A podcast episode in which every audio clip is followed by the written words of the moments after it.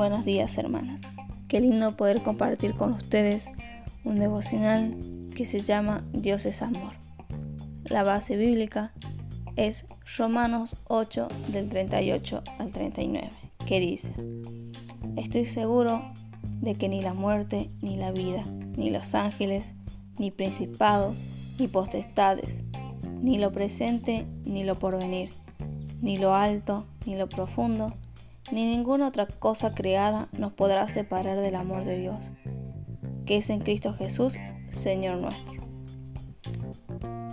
Cuando los echadores acabaron su trabajo en la granja de un creyente, éste le pidió que colocasen en el remate del techo una veleta, en la que estaba grabado el versículo Dios es amor, primera de Juan 4.8.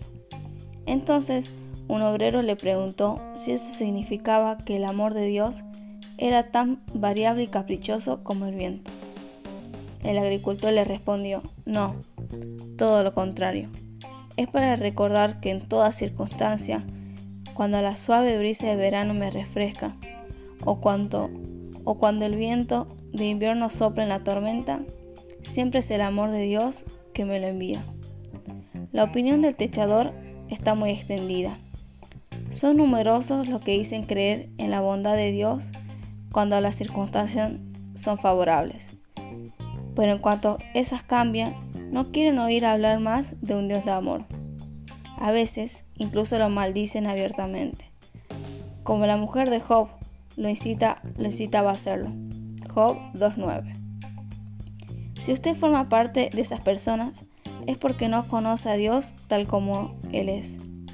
Él dio la mayor prueba de amor al dar a su Hijo unigénito para que todo aquel que en Él crea no se pierda, mas tenga vida eterna.